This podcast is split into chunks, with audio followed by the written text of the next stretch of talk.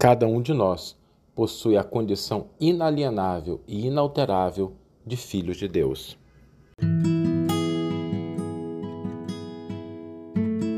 Você está ouvindo o podcast O Evangelho por Emmanuel, um podcast dedicado à interpretação e ao estudo da Boa Nova de Jesus através da contribuição do benfeitor Emmanuel.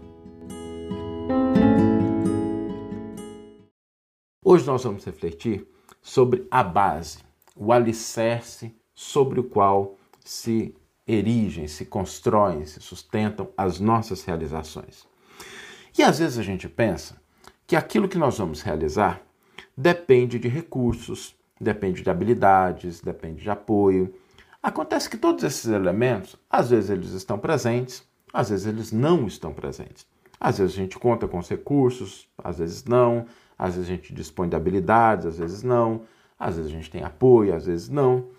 E essas coisas podem surgir, elas podem comparecer, podem estar presentes em um momento e depois podem não estar, mas elas não constituem a base das nossas realizações. Por quê?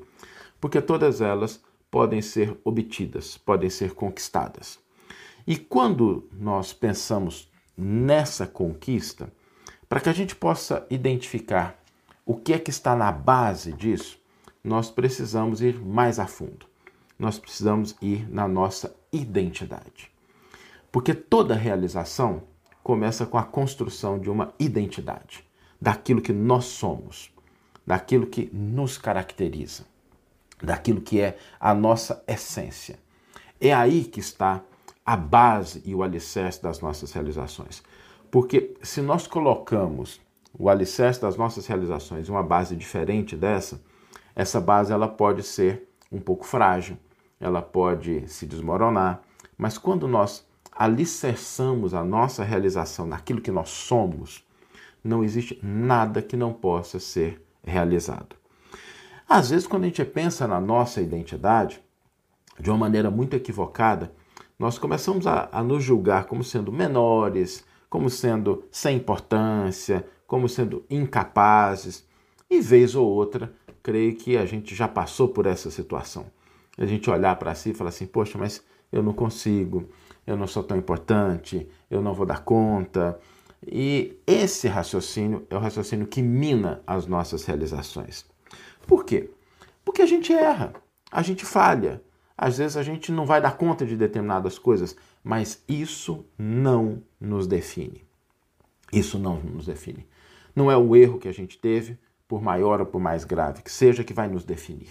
Não é a falha que a gente teve, não é a dificuldade que enfrentamos, porque os erros podem ser corrigidos, a ignorância pode ser substituída pelo conhecimento e o obstáculo pode ser superado.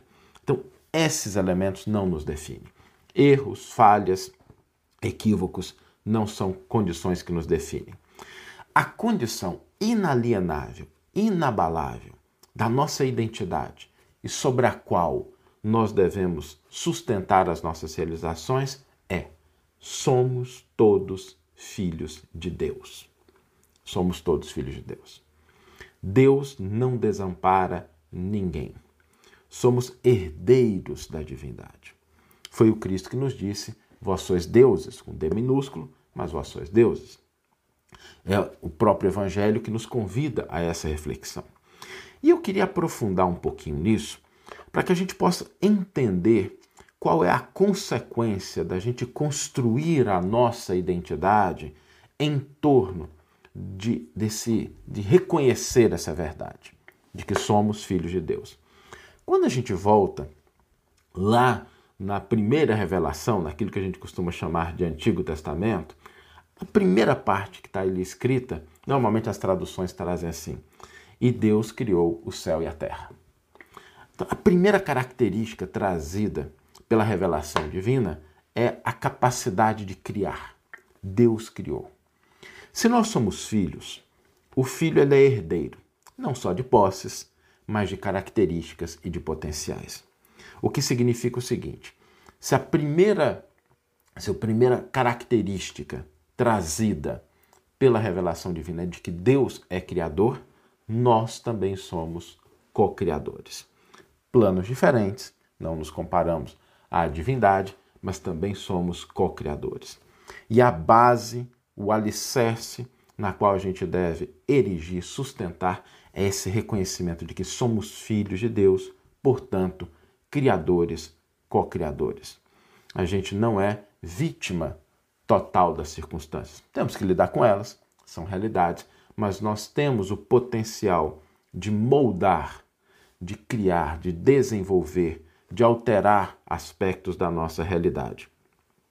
E existe uma maneira muito interessante da gente confirmar isso, que é a fé, a confiança depositada pela divindade, pela espiritualidade superior, pelo Cristo em cada um de nós. O dia que nos acolhe, o ano que se inicia, representa essa confiança, esse investimento, essa esperança. Porque a cada dia, a cada hora, a cada minuto, nós podemos moldar, nós podemos transformar elementos. Lógico que cada um tem o seu tempo. Algumas vezes a gente vai ter que moldar elementos externos, outras vezes elementos internos, crenças, perspectivas, valores, posições, mas acontece que a possibilidade, a oportunidade do dia é uma confirmação de que há uma confiança de que nós vamos desenvolver a nossa capacidade, a nossa identidade. O próprio Evangelho, o Evangelho de Jesus, é um atestado de otimismo, porque ele não existiria se não houvesse a confiança de que a gente chegaria lá. Ninguém ofereceria um mapa a um caminhante alguém que está jornadeando e que não acreditasse que ele fosse chegar do outro lado. O mapa é ofertado porque há uma confiança, há uma dedicação, há um esforço para que quem está caminhando chegue do outro lado. O Evangelho é esse atestado do otimismo divino em relação a cada um de nós. Portanto, quando a gente começa qualquer realização, qualquer plano, qualquer sonho, qualquer coisa que a gente queira construir, qualquer coisa que a gente queira alterar, voltemos a essa base. Visitemos essa base, internalizemos essa base. Somos filhos de Deus, herdeiros da divindade. Isso não significa que a nossa vida vai ser desprovida de desafios, de obstáculos, às vezes de problemas, porque a gente precisa crescer. A gente olha a situação da criança, a situação do adolescente, a situação da pessoa madura, são diferentes, lidam com circunstâncias diferentes. Eu tenho a honra aqui em casa de ter o Arthur com três aninhos, minhas filhas mais velhas, eu e a Larissa já numa outra fase da vida, são fases distintas.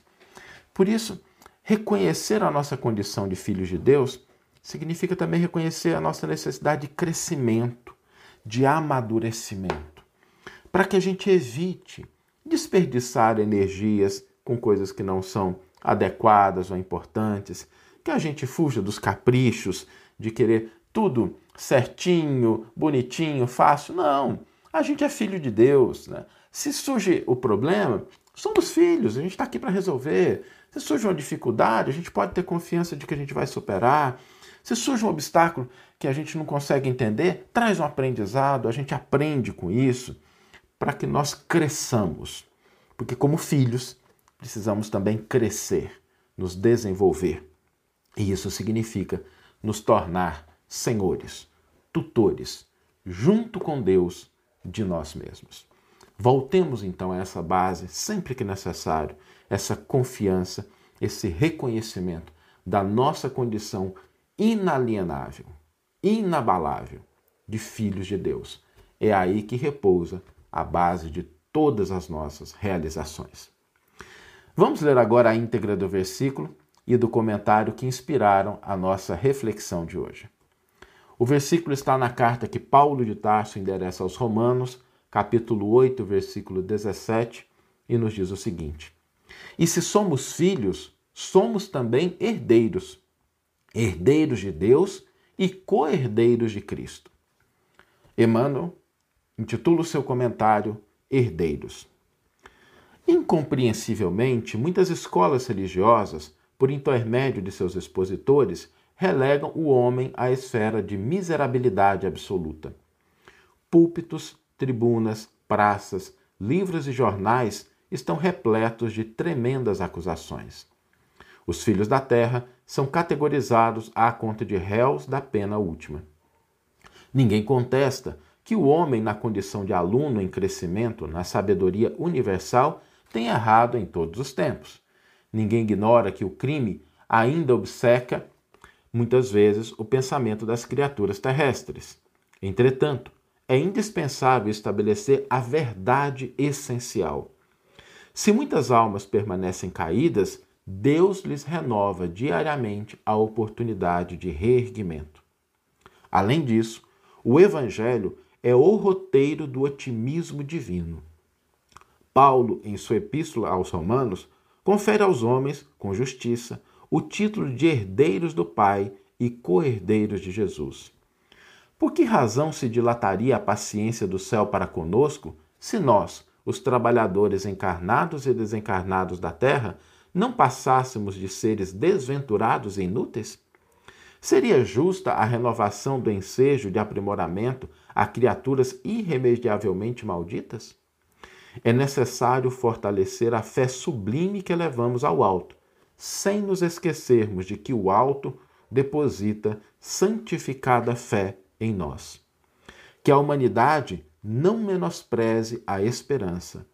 Não somos fantasmas de penas eternas, e sim herdeiros da glória celestial, não obstante nossas antigas imperfeições. O imperativo de felicidade, porém, exige que nos eduquemos convenientemente, habilitando-nos à posse imorredoura da herança divina. Ouvidemos o desperdício de energia, os caprichos da infância espiritual e cresçamos para ser, com o Pai, os tutores de nós mesmos. Uma bela página de Emmanuel nos convidando ao reconhecimento dessa verdade essencial. E hoje, primeiro dia do ano, nós não temos um desafio para fazer fora. Hoje é um prêmio, é um reconhecimento.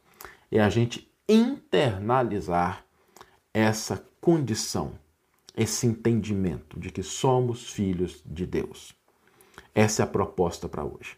Hoje não é um desafio para a gente fazer externamente, mas é o prêmio a gente reconhecer isso, internalizar, a gente gravar no nosso íntimo, no nosso coração, na nossa mente, repetir durante o dia se necessário, a gente fazer o que for preciso para que isso fique gravado, internalizado dentro de nós, porque essa condição é uma condição inalienável, inabalável e que nós devemos tê-la em mente como base, alicerce das nossas realizações.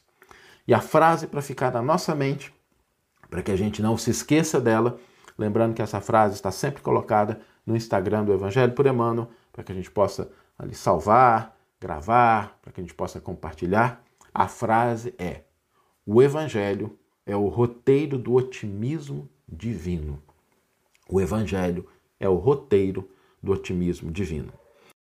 Que você tenha uma excelente manhã, uma excelente tarde ou uma excelente noite e que possamos nos encontrar no próximo episódio. Um grande abraço e até lá!